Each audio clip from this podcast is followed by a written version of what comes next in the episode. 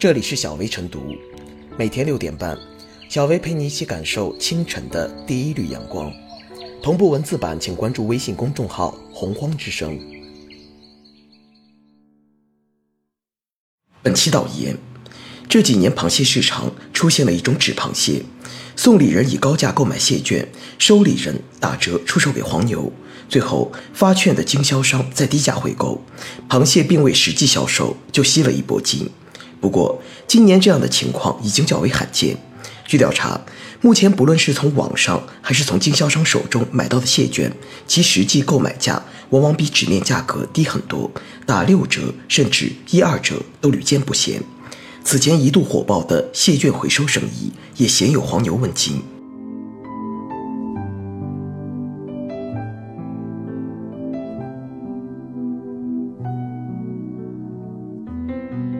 纸螃蟹遇冷，市场回归理性。纸螃蟹回收生意遇冷，显然是好事，也是市场的一种理性回归。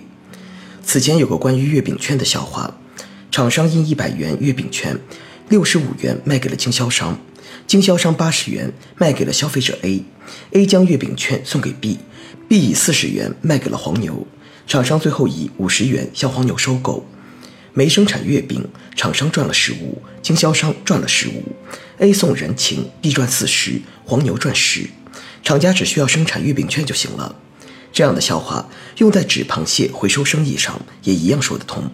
送礼人以高价购买蟹券，收礼人打折出售给黄牛，最后发券的经销商再低价回购，螃蟹并未实际销售就吸了一波金，只是。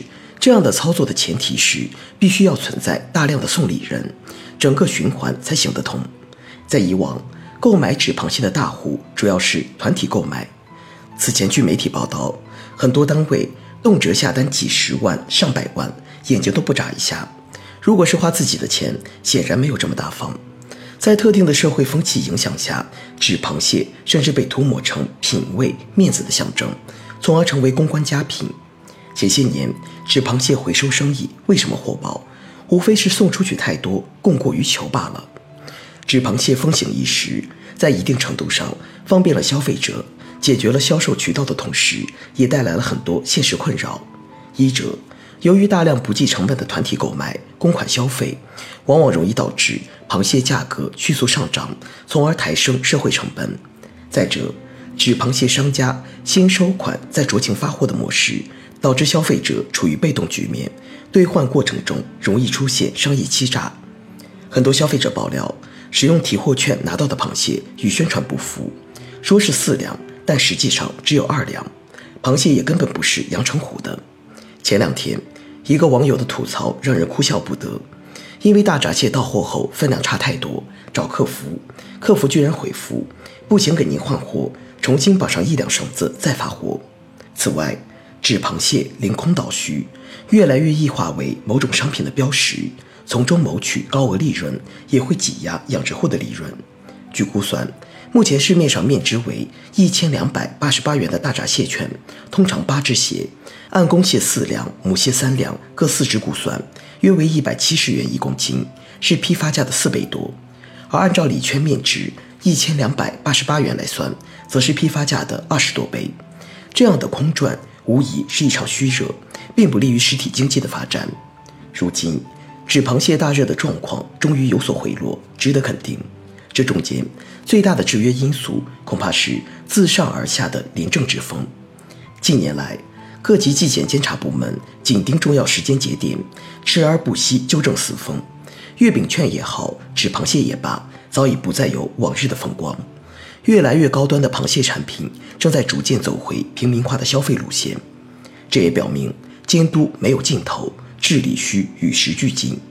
对于那种变着花样送礼行贿的行为，哪怕是借着某种社会时尚作为幌子，只要触碰到底线，也一样有必要严格管理。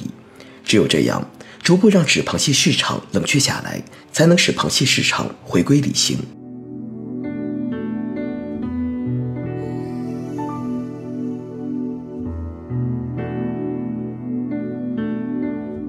纸螃蟹遇冷是一件好事，与月饼券的流行一样，纸螃蟹的兴起同样源于送礼文化的作祟。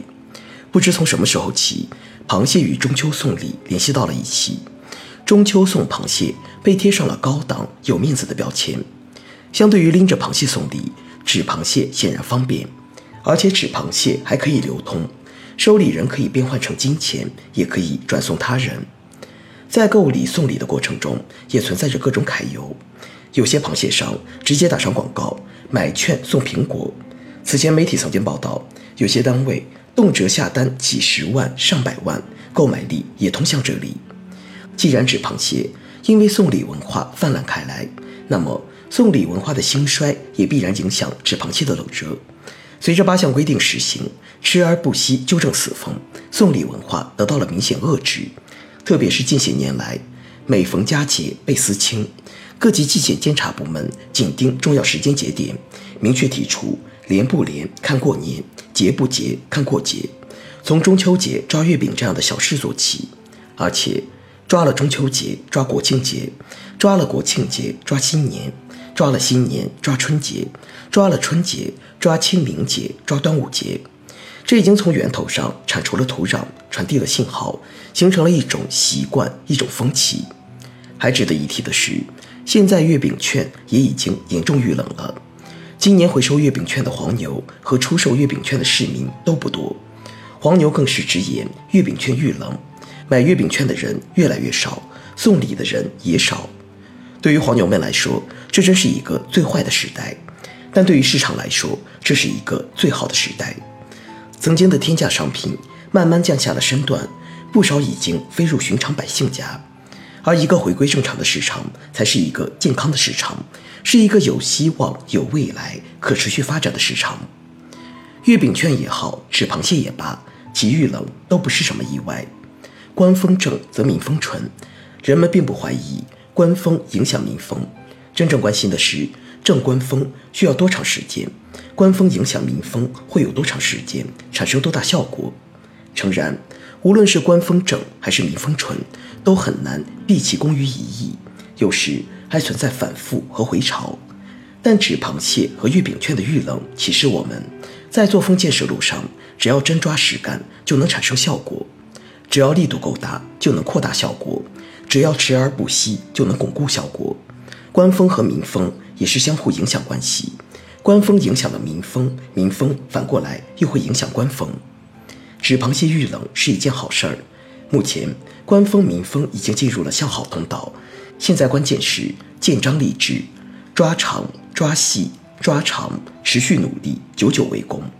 有付出就有回报，官风民风好转，也会推动市场良性发展。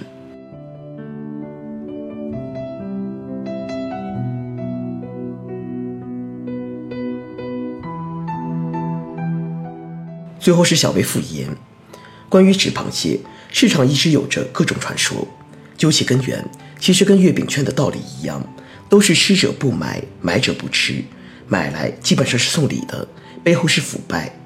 今年的纸螃蟹出现遇冷，甚至连黄牛都开始拒收蟹券，毫无疑问，这是近年来反腐行动和反四风成绩最直接、最真实的反馈。而对于普通消费者而言，也是购买蟹券容易，提取大闸蟹却不易。不是有券没货，就是缺斤少两，以次充好，以大充小，甚至出现洗澡蟹，严重损害了消费者的合法权益。如今，大闸蟹步入了大众消费时代，这有利于在激烈的市场竞争中，倒逼商家改进服务，满足大众消费需求，逐渐改掉因纸螃蟹存在的种种问题。